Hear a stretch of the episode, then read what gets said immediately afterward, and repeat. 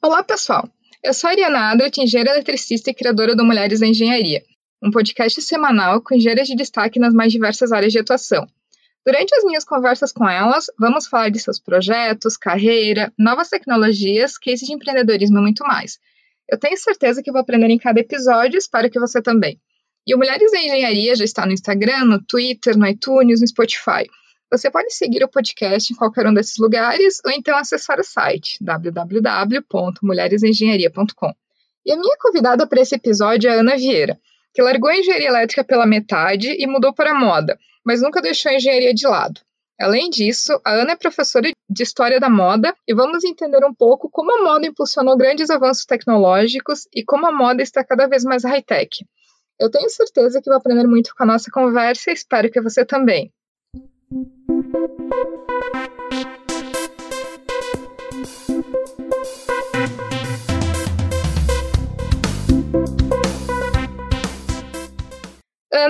seja muito bem-vinda ao Mulheres da Engenharia. Muito bom te receber aqui para a gente conversar sobre um assunto que eu acho que vale muito a pena, que é o que, que a moda e a engenharia tem em comum e como a engenharia tem tudo a ver com a indústria da moda também. Olá, Ariana, tudo bem? É um prazer imenso estar aqui contigo e trazer esse tema que parece que é tão contraditório, porém, é, a indústria da moda é uma das indústrias mais high-techs que existe no mercado desde sempre, né? Como você comentou, eu sou professora também de História da Moda e a própria Revolução Industrial ela veio através da área têxtil. E isso é bem interessante porque a maioria das pessoas, quando lembra de moda, pensa na parte estética e não em toda a cadeia produtiva que existe nela.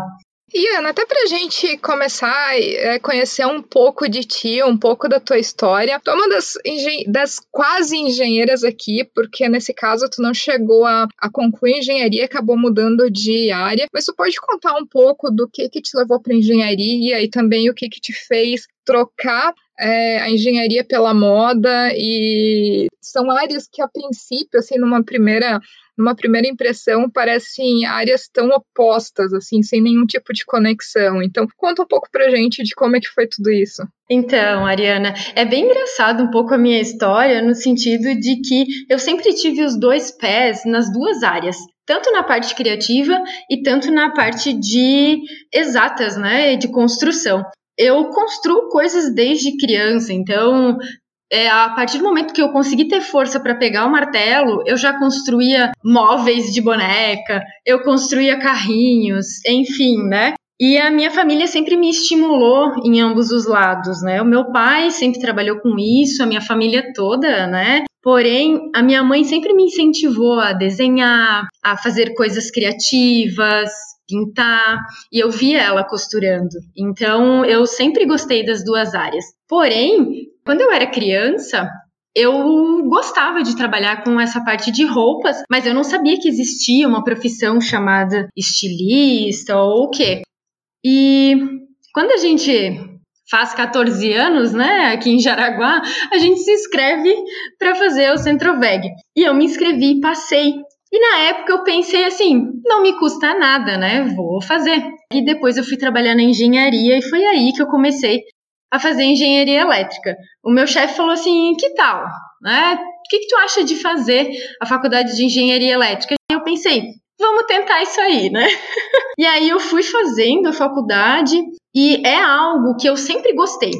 Eu não desisti da faculdade porque eu não gostava do que eu estudava. Eu simplesmente, naquele momento, eu estava na idade entre 22 e 23 anos, já estava ali na metade da faculdade de engenharia, estava trabalhando na área, e eu percebi que o meu lado criativo falou mais alto, mesmo não deixando o meu lado engenheira de lado. E eu realmente comecei a pesquisar sobre esse assunto da área têxtil, de moda, e cada vez que eu lia materiais desse assunto, então era bem engraçado, assim, durante a faculdade de engenharia eu pegava dois livros de física, um de cálculo e um de moda. E aí eu ia lendo os, estudando material de engenharia e sempre um livro novo de moda. Toda vez eu me apaixonava mais. Foi então que, numa crise de identidade, eu falei não, não é, não é isso que eu quero para minha vida. Eu vou usar isso tudo que eu aprendi em outra coisa. E aí eu larguei tudo, larguei faculdade, larguei emprego e fui fazer a faculdade de moda. Então, é, teve esses altos e baixos, né, na, na, na minha história, mas eu sempre segui esse caminho que eu queria desde criança, né? Mas eu acho muito, muito legal isso, até para, assim, eu acho que duas, dois, dois é, pontos que eu acho que vale salientar. Primeiro, que a gente não é refém das nossas decisões para sempre. Então, a partir do momento que a gente tenta alguma coisa, mas a gente vê que existe uma outra coisa que a gente se identifica mais, a gente não precisa ser refém daquela escolha para o resto da vida se a gente pode tomar é, decisões de mudança de área, mudança de carreira isso eu acho que vale tanto para quem ainda está na faculdade, quando às vezes para quem já está no mercado de trabalho mesmo, assim, que é, até foi fazer uma graduação, mas depois de um tempo viu que não se identificava mais com aquilo, né?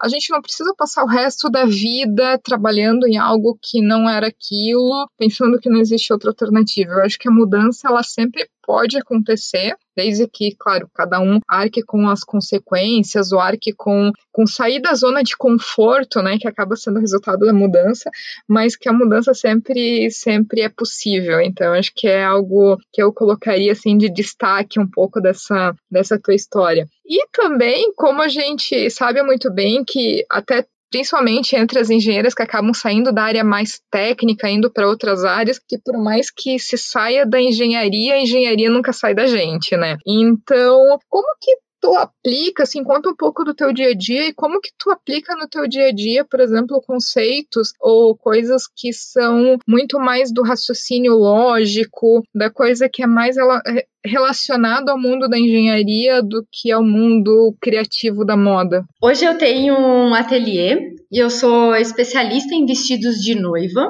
E eu brinco sempre que eu não, eu não faço vestidos, eu consigo esculpir corpos.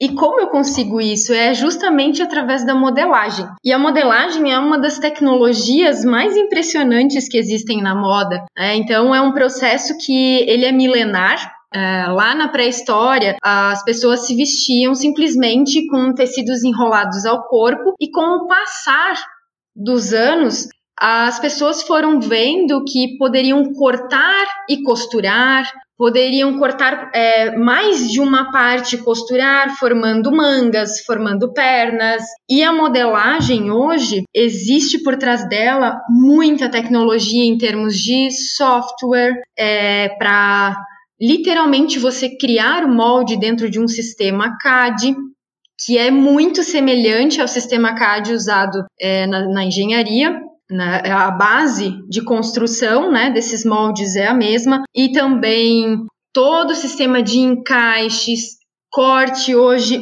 a indústrias de alto nível, por exemplo, as peças não são cortadas manualmente, né? Elas são colocadas no sistema e cortadas a laser. E aí, com o corte a laser, não precisa passar certos tipos de costura, porque o tecido não vai desfiar. Então, ele, além de ser cortado, ele também já, ele, a gente chama né, de queimado né, na, na borda. Então, necessita menos processos de costura. E dentro da minha área, que é na parte de noivas, é, esse mercado de bordados textos, têxteis que há muitos anos atrás ele era feito apenas manualmente, hoje em dia existem máquinas que bordam pedrarias, por exemplo, que bordam cristais, bordam os paetês, né, que são bem brilhantes e tudo, e isso a, e eu não estou falando assim de muitos anos atrás, né, há poucos anos atrás não existiam máquinas que faziam isso. Então essa parte da, da engenharia na área têxtil, para mim, assim, ela é bem alucinante no sentido de empolgante mesmo, né, de das pessoas estarem aptas não só na parte do desenho, de desenvolvimento de, de estética, né? E sim desenvolvendo maquinários que podem tornar esse produto que já é lindo com um custo menor. Né? Então, quanto mais pessoas tiverem acesso a esses produtos de maior qualidade e bonitos, melhor.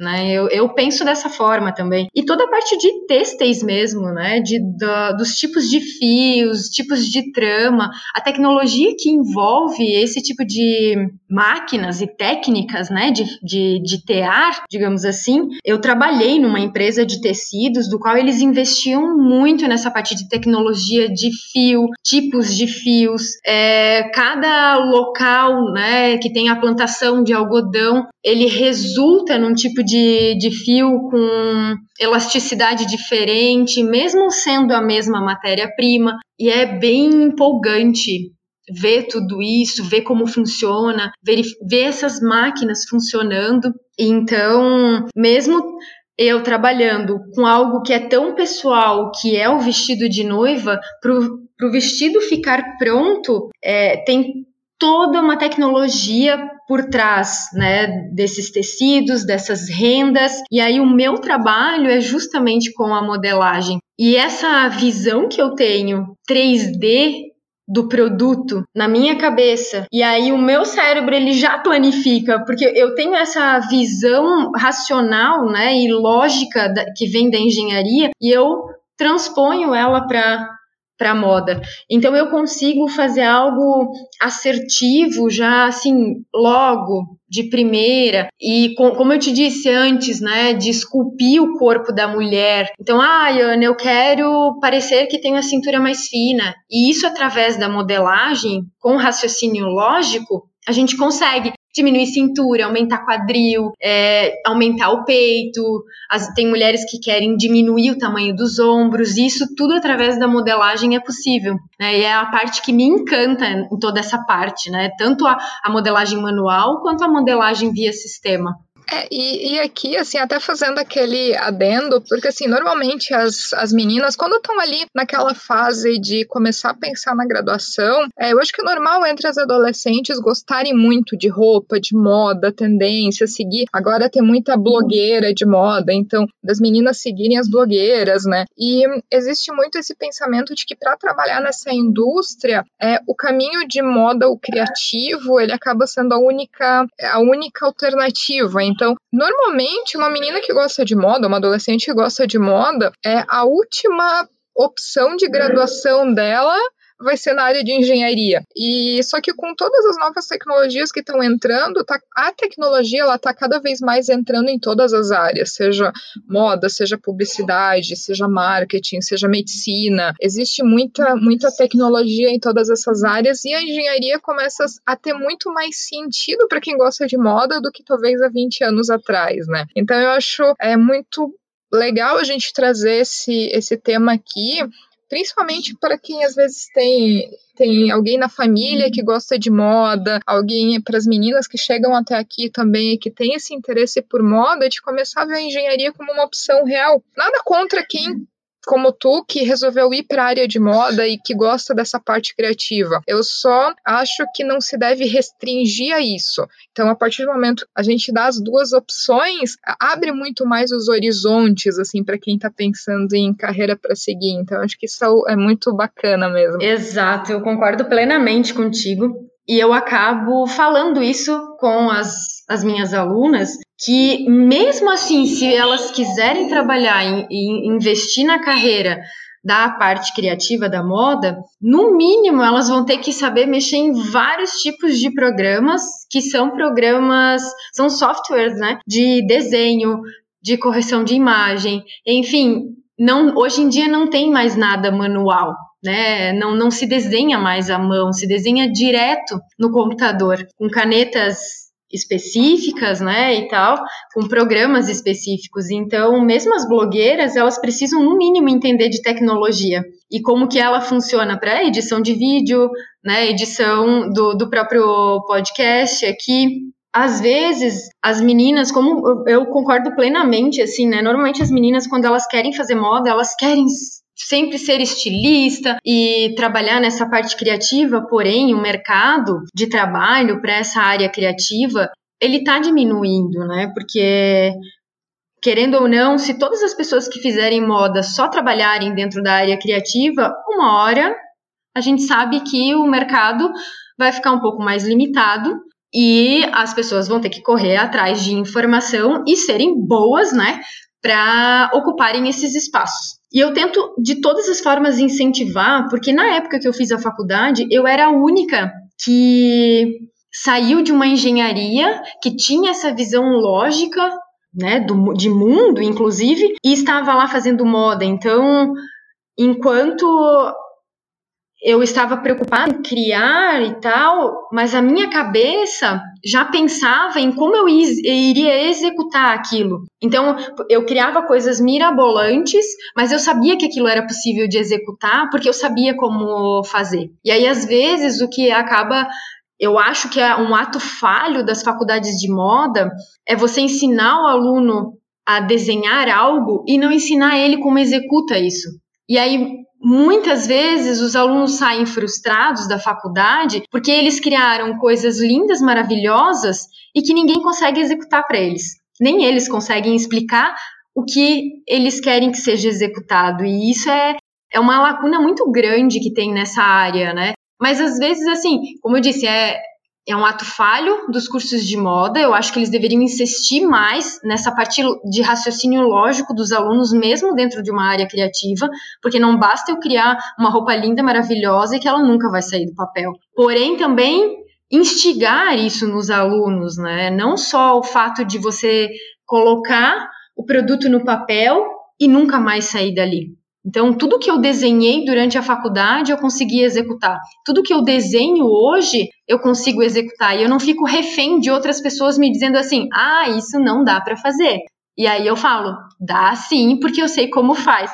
Então, essa é a minha vantagem competitiva em relação às profissionais é, da área de moda. Porque se alguém vier falar comigo e disser isso, Ana, não dá para fazer eu, com o conhecimento que eu tenho, eu vou mostrar para a pessoa que sim, que dá para fazer. Então, se, as, se, essas minhas alunas, esses meus alunos tiverem essa consciência de que isso é importante, Ariana, de verdade, assim, ó, essa área de moda, ela revoluciona o mundo se as pessoas se conscientizarem de que sim precisa entender da parte tecnológica. É, e, e, além disso, eu também adicionaria, por exemplo, a possibilidade das meninas nem irem diretamente para o curso de moda, mas, por exemplo, um curso de engenharia de materiais. Quanto o desenvolvimento de tecidos tecnológicos, por exemplo, a gente vê hoje em dia, quanto o desenvolvimento de novos materiais para calçados. Então, dentro do próprio curso de engenharia, elas podem trabalhar na indústria da moda, talvez não no lado criativo diretamente, mas trabalhando em desenvolvimento de processo, desenvolvimento de partes, uma engenheira química, por exemplo, que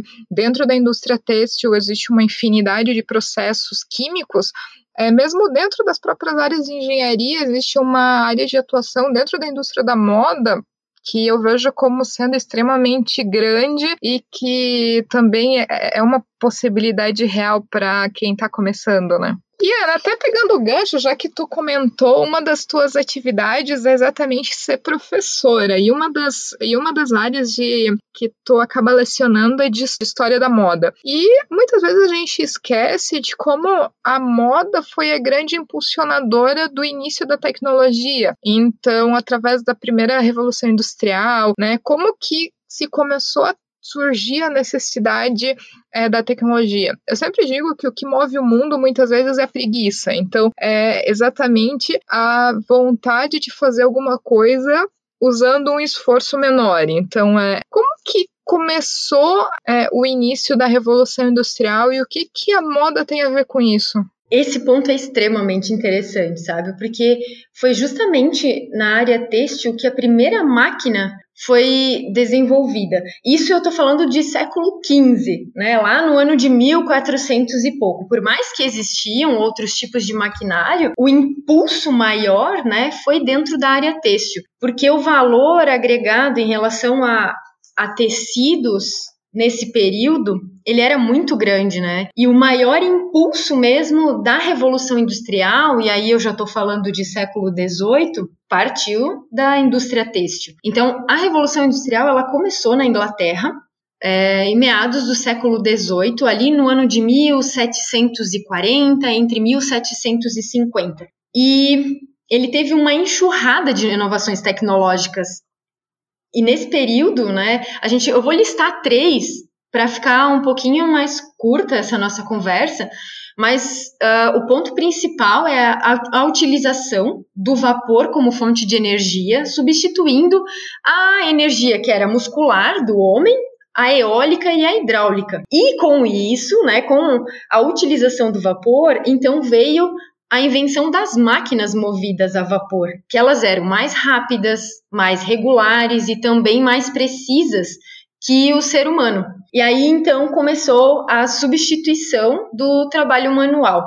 E essa produção, que antes ela era domiciliar e artesanal, virou fabril. Então a revolução industrial, ela tem como aspecto principal essa mudança, né, do, do trabalho manual para o fabril. E o terceiro ponto é a melhoria na obtenção e trabalho de captação né, de, de novas matérias-primas. E dessa forma impulsionou absurdamente a indústria metalúrgica e a indústria química. E a indústria metalúrgica teve um, um desenvolvimento muito grande para ferramentas mais resistentes justamente para a construção dos teares. E a indústria química para a questão de tingimentos de tecido, né? Que até então, até a Revolução Industrial, esses tecidos eles eram tingidos com corantes naturais. E uma das curiosidades é que essas roupas desse período, elas não eram lavadas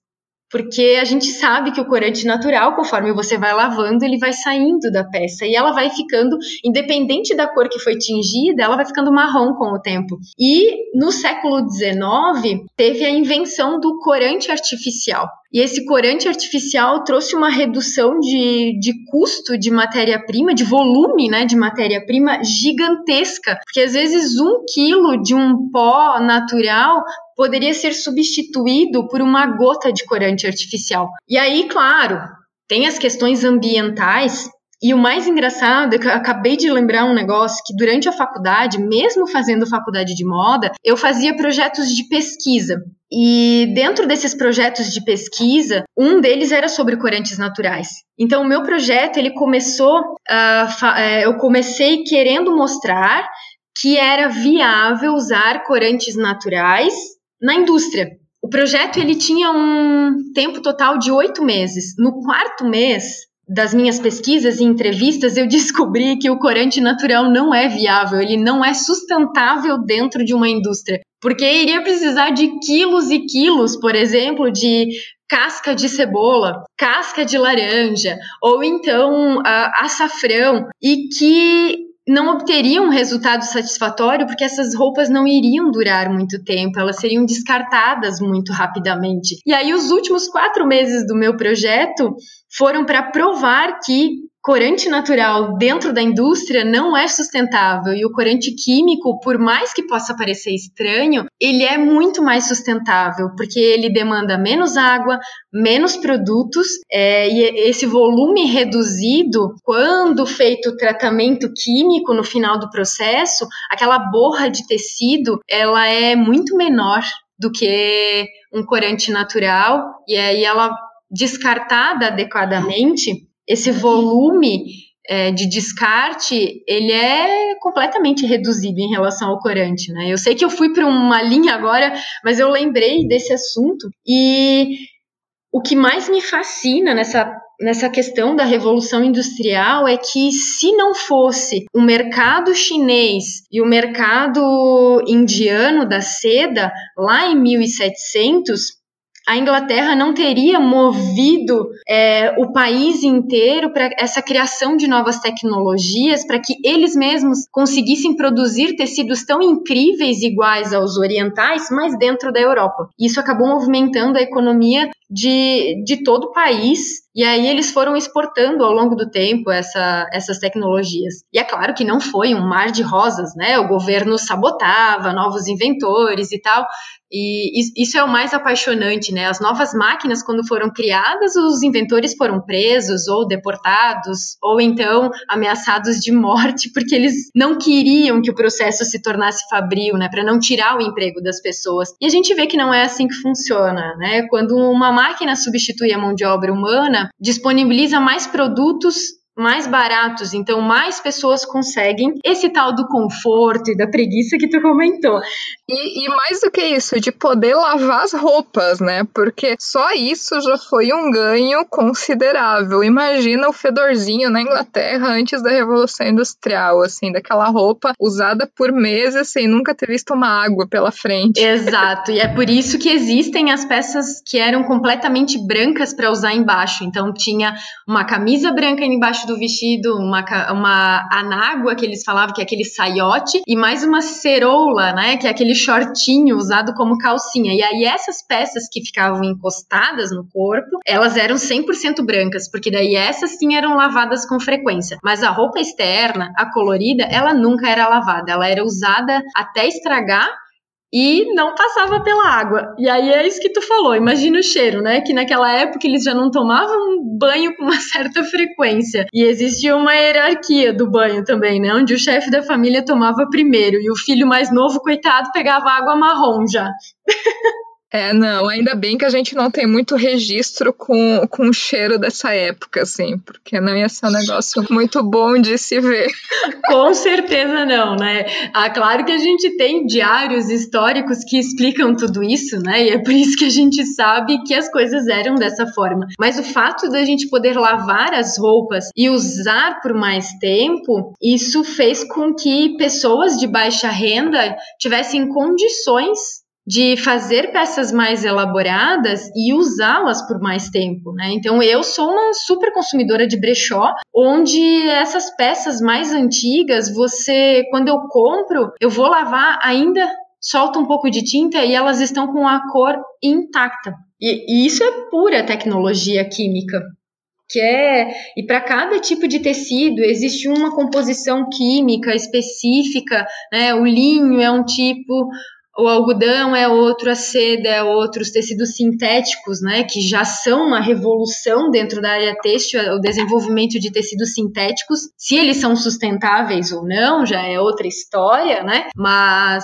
os tecidos sintéticos eles vieram para ficar justamente para substituir essa demanda reprimida em relação aos tecidos naturais, que mesmo com os custos de hoje, né, eles ainda continuam sendo mais caros. Né, a produção deles é mais custosa, digamos assim. E os tecidos sintéticos hoje eles imitam perfeitamente assim o caimento da seda, crepe de, de, de linho, crepe de algodão, tecidos com transparência, com texturas diferentes na mesma trama.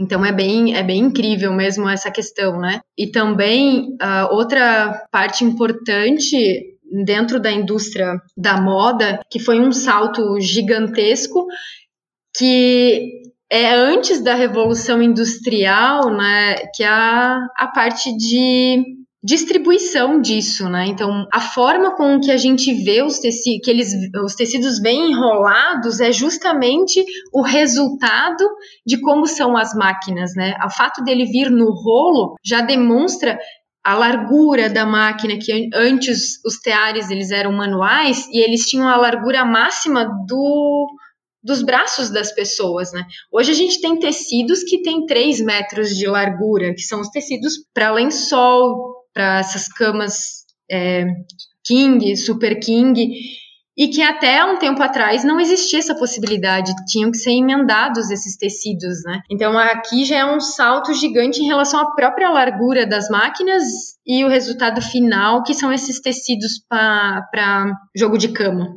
É, e dentro desse, como é, tu comentou a parte de tecidos, eu acho que também, assim, é, dentro da área de tecidos, os tecidos têm ficado cada vez mais high-techs, né? Então, por exemplo, até quando a gente pensa tanto coisas que já fazem parte do nosso dia a dia, como o dry fit, por exemplo, né? De tecidos de roupa esportiva, ou, por exemplo, os casacos e roupas para, por exemplo, que alpinista usa na neve, né? Para temperaturas de menos 30, menos 40, menos 50 graus, que fazem com que tu não tenha necessidade de usar 20 casacos sobrepostos, mais um único casaco com um tecido que mantém o calor do corpo. Então, tudo isso assim são na área de na área de tecidos, assim, eu vejo como grandes avanços tecnológicos e que estão cada vez mais sendo ampliados e fazendo parte do nosso dia a dia, né? Porque o dry fit, por exemplo, há 20 anos atrás, não existia dry fit, né? Quem ia fazer praticar algum esporte usava basicamente roupa de algodão, né? E hoje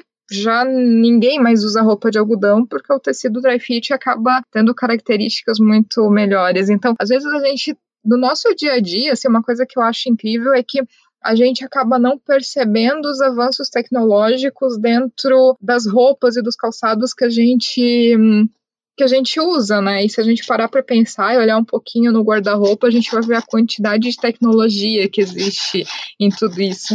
É bem isso que tu falou, assim, a gente não vê no dia a dia a quantidade de tecnologia que tem. Então, é, eu lembro, quando eu era criança, as mães, elas faziam roupinhas de crochê para né, para as crianças. E inventaram uma máquina do qual faz o mesmo movimento das agulhas e cria peças de crochê sem imperfeição e 10 vezes mais rápido. Então eu lembro que a minha mãe para fazer um casaco de tricô, ela levava uma semana, às vezes até duas, dependendo da complexidade do ponto. E hoje a gente tem em quatro minutos um casaco de tricô pronto. E isso é uma revolução, né? O custo disso fica baixíssimo. E uh, por mais que existem hoje bastante notícias em relação a essa parte de pagamentos mínimos né, dentro da indústria da moda, mas o que a gente também tem que levar em consideração é que tem muita máquina fazendo esse trabalho, e é por isso que o, o custo disso é um pouco mais baixo. Então tem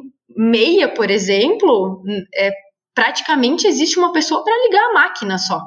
É feito o processo todo é feito sozinha. E eu lembro que eu fui numa feira de tecnologia têxtil e isso me chamou muito a atenção e eu tenho essa meia até hoje e faz nove anos que eu tenho essa meia, que a tecnologia era anti-chulé.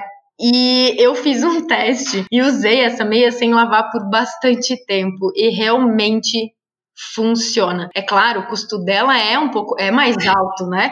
Por ter um, um produto ali do qual ele é antibactericida, antifungicida. Porém, tu imagina isso no dia a dia de uma pessoa que realmente tem problema com chulé usar uma meia dessas. Eu tenho ela há nove anos e essa meia ainda funciona. Eu me lembrei agora, tô falando da, da parte da meia, de um anúncio, não vou me lembrar de que marca, mas anúncio de roupa íntima, calcinha e cueca, que eram antiodores também. Então, as novas startups de tecnologia de moda salvando casamento, salvando relacionamentos ali, porque já tira os, os cheirinhos indesejados, assim, do, do companheiro da companheira. Então, outros inventos tecnológicos de, de roupa da moda Outro também, também que está cada vez mais tendência é o próprio uso de calcinhas absorventes, né? Exato. De tecidos que, para as mulheres, para usar no período menstrual com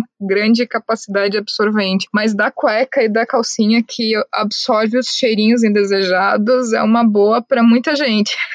Uhum. Um outro aspecto bem importante em relação a isso também, tu comentou antes, né, de roupas para baixas temperaturas e tal. A gente tem que agradecer muito essas, esses pesquisadores e engenheiros dessa área, porque eles primeiro desenvolvem um produto pra, para situações extremas, né? Ah, subir uma montanha com a temperatura menos 30 graus. E, e depois, quando isso atinge a população, como tu comentou, né? O dry fit agora está super sendo usado por atletas de alto nível e atletas amadores também. Eu tenho várias peças de dry fit, porque eu corro, eu ando de bicicleta e, e pratico outros esportes, e é muito melhor. Então ele, ele praticamente, se você suar, encharca e seca, né? E muitas das coisas também desenvolvidas foram desenvolvidas roupa espacial, muito da tecnologia têxtil que foi usada na roupa espacial, a gente usa em pequenas proporções no dia a dia. É, então, essas roupas que são quem é, no calor elas refrescam e no frio elas esquentam. Isso tudo vem da pesquisa espacial. E também tem muito produto têxtil que vai por exemplo, na construção é, de motores, na construção automobilística, né, os assentos dos carros, em barco também, sabe? Então tem é, a indústria têxtil, ela não envolve também só roupa, né, calçado, moda. Então ela tem ah, uma abrangência gigantesca no mercado mundial que às vezes nem a gente pesquisando consegue é, dimensionar em todas as áreas que ela pode atingir. E, e que outros grandes, que grandes tecnologias, assim, como quase como disruptivas que tu tem visto na moda, assim, até durante as minhas pesquisas para gente conversar aqui durante o episódio, o que me surpreendeu foi a quantidade de coisas hoje em dia na indústria da moda que já usam tecnologia de impressão 3D, tanto de pedaços de calçados, de tênis, é, roupas com acessórios e partes impressas em 3D, parte de, de joias, acessórios. Então, assim, a tecnologia 3D me surpreendeu o quanto que ela já está sendo utilizada na indústria da, na indústria da moda. Existem outras tecnologias, outros exemplos, assim, de, de tecnologias que a gente não associa com moda, ou coisas onde a tecnologia traz grandes, grandes avanços para a indústria da moda, mas que a gente não faz nem a, a menor ideia de que isso existe. Então, existe uma estilista que se chama Iris Van Herpen e os vestidos que ela faz, todas as peças que ela faz, é de impressão 3D. E as pessoas imaginam a impressão 3D como um plástico duro, plástico rígido ou algum material rígido. Porém, as peças dela são de uma fluidez incrível que, quando estão na passarela, parecem as ondas do mar. De, é um material é, que ele a impressão que dá é que ele, ele, é gelatinoso, ao mesmo tempo ele tem cor, tem um pouco de transparência, tem essa fluidez, é, ele é, pode ser armado ao mesmo tempo, é claro que ela não vai divulgar exatamente qual é a tecnologia que ela usa. Porém, o trabalho dela é genial dentro dessas duas linhas, né? Ela é uma engenheira estilista? Então, ela desenvolve um produto que tem uma estética magnífica e uma tecnologia de ponta absurda no, nos, nos vestidos que ela, que ela produz. E também na parte de que eu acho que foi um divisor de águas dentro da moda é a estamparia digital.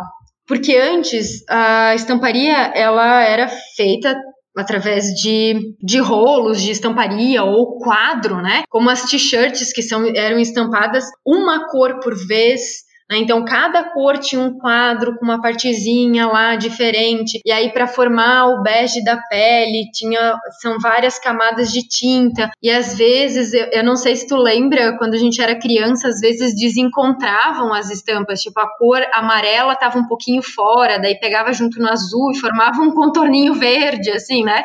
É, eu, eu ia bem dizer isso, assim, que o que me veio na mente agora é a quantidade de camiseta com estampa falhada, então, que eu tive na minha vida, porque as cores, elas nunca formavam a imagem perfeitinha, assim, tá, tava sempre para fora da linha, então agora eu descobri o porquê.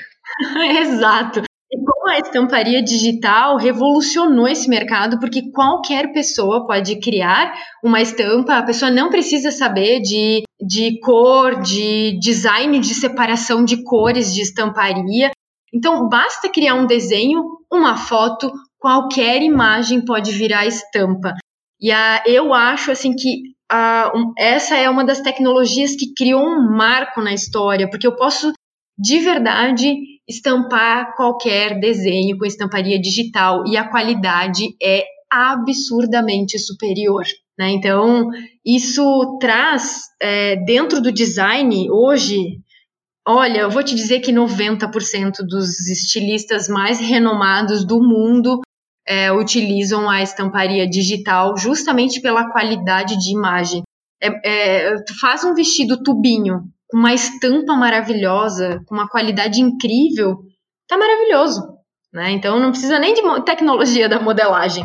E eu acho que esse marco desse processo, desse processo de estamparia foi o que pra, na minha visão, né, Ana, na minha opinião, foi o que mais uh, eu acho que deu um salto bem grande assim para a era que a gente está hoje, onde você pode usar felizmente o que você quiser sem ser julgado, né? Então as mulheres hoje em dia podem usar calças, do qual há não muito tempo atrás elas não tinham esse direito, apenas os homens, né? Então a estamparia digital ela é esse salto dentro da, da área da moda. E também a gente tem hoje, quando eu comecei com o ateliê há 10 anos atrás, existiam alguns tipos de agulha que não costuravam muito bem tecidos finíssimos e transparentes.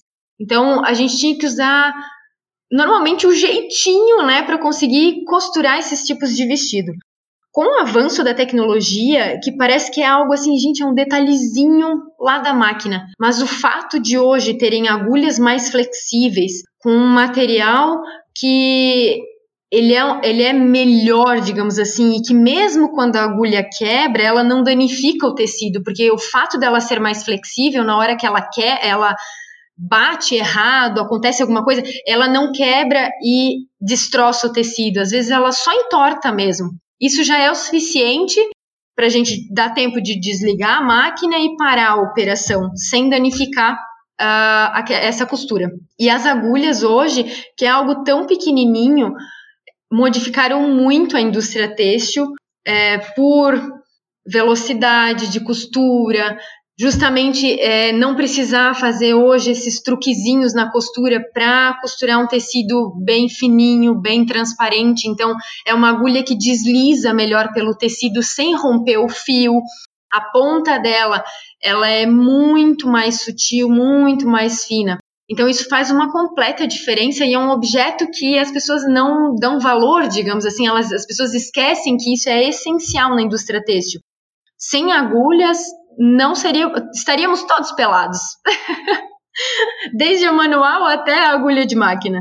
E, e, e ainda, quem sabe, a gente ainda estaria utilizando as roupas de antigamente com corante natural e passando a vida inteira sem lavar e com cheirinho de sovaco. Exatamente. Tenho certeza, assim, que Existem muitos outros exemplos e muitas aplicações de, de tecnologia na indústria da moda, então eu acho que cada vez mais esses exemplos eles têm aumentado. Existe uma tendência né, da, da moda high-tech a e várias startups também buscando a questão de tecnologia na moda. Então, eu acho que as áreas elas estão ficando cada vez mais mais interligadas assim, o que eu acho bom. E como que tu vê, até tu como, como alguém da moda, assim, como que tu vê a adaptação de quem está na indústria já com essas novas tecnologias? Eles estão conseguindo se adaptar, estão conseguindo aprender a utilizar softwares, aprender novos processos, aprender a utilizar esses outras opções de tecidos mais inteligentes.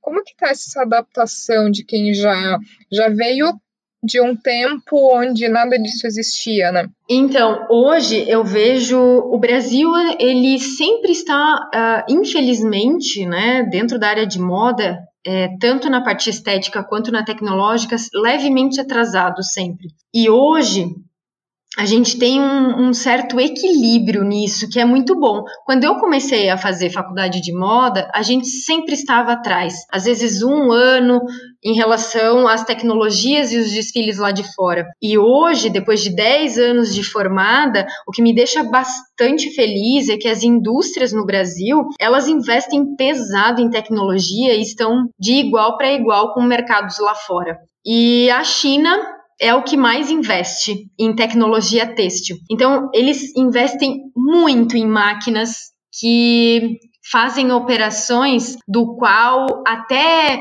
ano passado, por exemplo, essas operações tinham que ser feitas por uma pessoa. Ela, de certa, por mais que a gente use uma máquina de costura, a pessoa tem que estar tá ali guiando a peça, né, para poder fazer isso. E tem hoje máquinas que costuram bolsos sozinhas, que colocam zíper sozinhas. Elas mesmas, as próprias máquinas têm braços onde abastece Então, com um braço mecânico, ela puxa uma parte da peça, com a outra, ela pega o zíper e a máquina mesmo costura sozinha. E a China hoje é o que mais investe nesse tipo de máquina e que chega muito rápido aqui no Brasil, né? A gente não precisa esperar mais dois, às vezes três anos para que essas tecnologias estejam aqui. E eu vejo uma evolução muito grande das pessoas também em relação a isso. No início tem gente que acaba tendo um pouquinho de medo, porque ah, vão ter menos vagas de empregos e tal. E a gente sabe que não é assim. As vagas de empregos, elas desaparecem em certos itens, mas novas vagas são criadas em outro. E as pessoas que estão ligadas em relação à tecnologia, e essa, essa parte de alta tecnologia, elas sempre vão ter um lugar no mercado de trabalho. E quanto mais a pessoa se informatizar e entender como funciona esses programas, o software, é, como que funciona o mecanismo dessas máquinas, né? Por exemplo, a, a, o desenvolvimento de um tecido. Se eu souber como a máquina funciona, eu vou criar um tecido melhor, de maior qualidade. Então, numa, nessa empresa que eu trabalhei de tecidos, no, nas, no setor de desenvolvimento, lá tinha meio a meio. Metade pessoas da, de área só de área criativa, digamos assim, e a outra metade eram engenheiras e os tecidos eles eram criados em conjunto. O fio, na hora de tear, ele já vinha tinto, porque tingir o fio antes, o custo é muito menor do que tingir o tecido depois. Então, o espaço físico de tingir o fio é bem menor. Então, todos os tecidos são de fio já tinto, todas as listras não são estampas, então a durabilidade desses tecidos são muito maiores, o caimento deles são melhores. E eu vejo que quanto mais aliado à área tecnológica da criação, é assim que se revoluciona o mundo. Já revolucionamos o mundo várias vezes dessa forma, aliando áreas. Né? Enquanto quanto mais as, os estudantes e os profissionais entenderem que ter uma visão ampla de áreas diferentes faz com que a gente seja um profissional melhor, faz com que a gente tenha capacidades e crie um diferencial pessoal interessante para essa indústria. E essa, essa visão do mercado chinês, dessas novas máquinas, né, onde eles mergulharam de cabeça no, no desenvolvimento, tem muitas pessoas indo para lá para aprender e para trabalhar no mercado chinês e depois trazer todas essas tecnologias para cá.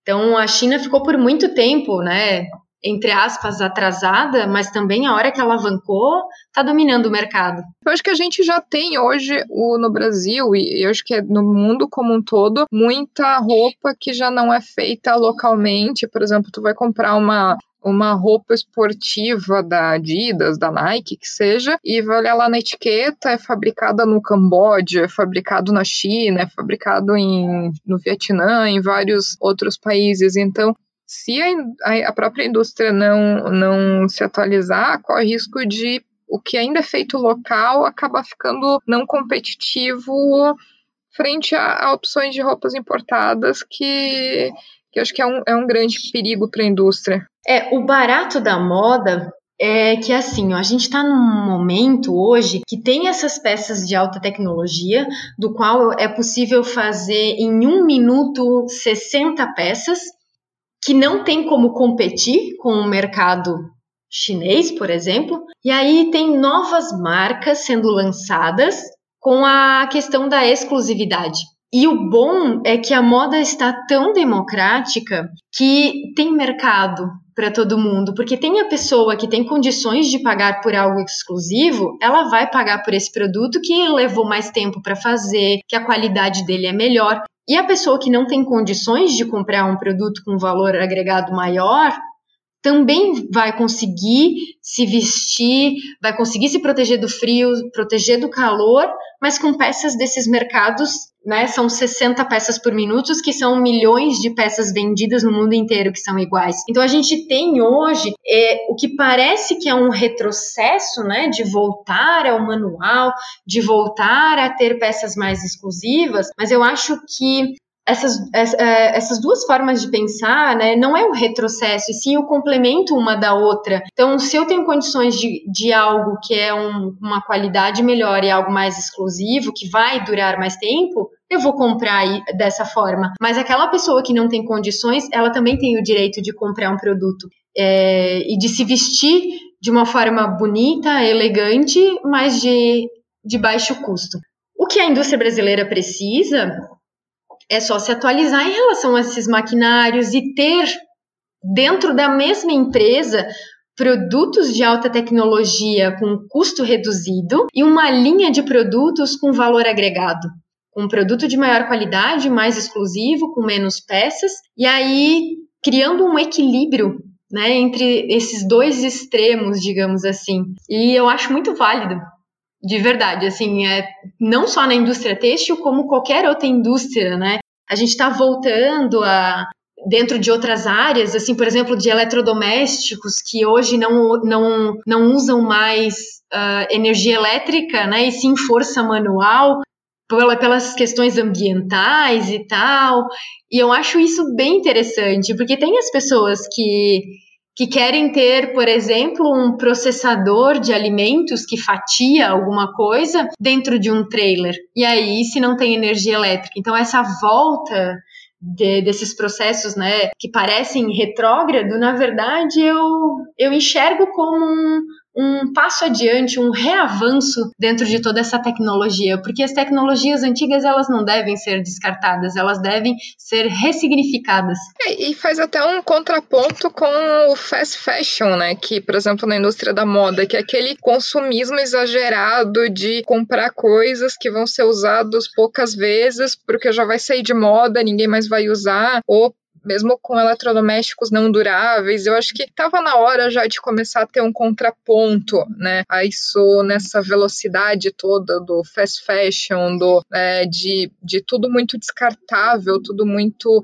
ah, joga fora e compra outro, né? Isso tudo criando um, um impacto no mundo que não é sustentável, assim, a longo prazo. E assim, e tu atua exatamente nessa indústria do slow fashion, né, que a gente pode dizer que é justamente de coisas mais com valor agregado maior, coisas mais manuais, mais, mais customizadas, né, mais feitas especificamente para cada cliente. Então, assim, até passa os teus contatos aqui, quem quiser entrar em contato contigo, como que te acha no Instagram, site, como que alguém consegue entrar em contato contigo? Então, eu vou só falar um pouquinho do ateliê, tu acabou comentando, né, da questão do slow fashion. Aqui eu trabalho trabalho com. Eu tenho tanto a marca uh, de vestidos de noiva, que é a Ianina, e o site é www.ianina.com.br. Esse Ianina é com Y-A-N-I-N-N-A. E no site a gente tem vestidos de noiva que nós somos, na verdade, o primeiro ateliê online do Brasil. E como que funciona, né? Isso é tecnologia também. Eu desenvolvi um método de modelagem do qual, se a pessoa me passar as medidas e, as, e a foto dela de frente e de lado, eu consigo desenvolver um vestido sob medida à distância. E esses vestidos de noiva, eles, por mais que eles estão é, dentro de uma coleção, ele vai dentro da. É, ele é entregue né, com as medidas da noiva. E a parte sustentável de tudo isso é que esses vestidos eles são entregues dentro de uma caixa personalizada, ela é de madeira, então ela já protege no transporte e essa noiva pode usar essa caixa o resto da vida dela para guardar o vestido, coisas do casamento, ou então ela guarda o que ela quiser ali dentro dessa caixa. E o nosso maior diferencial mesmo é a modelagem sob medida, mesmo sendo à distância. E, e também o nosso Instagram, que é Ianina Atelier. Ali as pessoas, tanto no site quanto no próprio Instagram, elas podem ver uh, toda a coleção. E aqui no ateliê, que fica em Jaraguá do Sul, eu atendo de forma personalizada e crio um vestido me baseando na personalidade de, de cada pessoa, né? no tipo de corpo, como que vai ser o casamento. Então, também, né, esculpindo esse corpo como essa noiva desejar.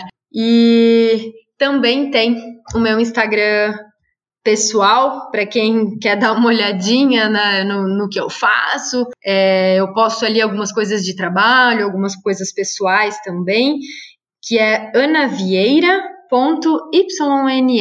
Então, e se alguém quiser entrar em contato com a gente através do Insta ou do e-mail, né? Pode entrar lá no site, falar com a gente através do chat, ou clicar lá na opção de enviar mensagem que a gente pode conversar. E bem bacana até para as talvez futuras noivas para darem uma olhada no site, pensarem numa opção, ou indicar para as amigas também, tá valendo. E, e Ana, até para a gente finalizar o nosso bate-papo aqui, tu pode deixar uma mensagem final para quem está ouvindo a gente e mensagem aberta, assim, o espaço é teu. Ah, obrigada. Gostei da ideia.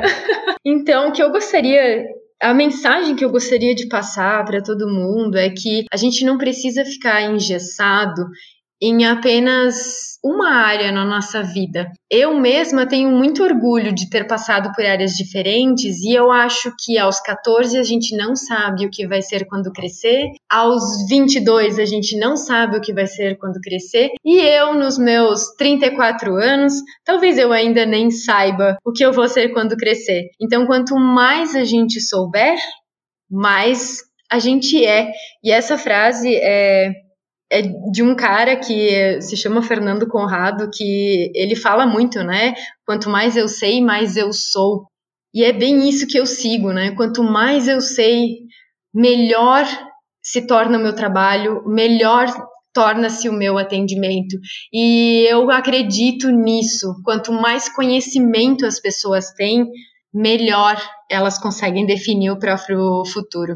Muito bacana. Queria te agradecer enormemente pela tua participação aqui no podcast, para a gente comentar pela nossa conversa desses mundos tão distantes e tão próximos, né? Moda e engenharia. É, ficar um convite para todos os ouvintes também para te conhecerem um pouco mais, te buscarem né, nas redes sociais, no site, conhecerem o teu trabalho. E, enfim, muito obrigada pela participação aqui, pela conversa. Ariana, eu que agradeço. Eu adorei a nossa conversa. É, espero que a gente continue conversando outros momentos.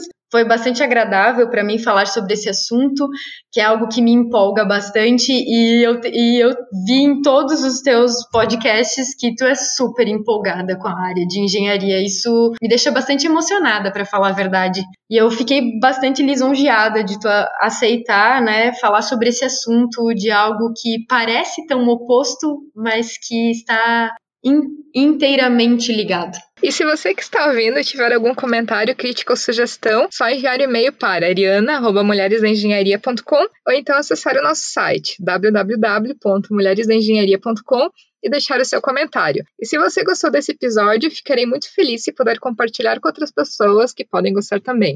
Um abraço e até o próximo episódio.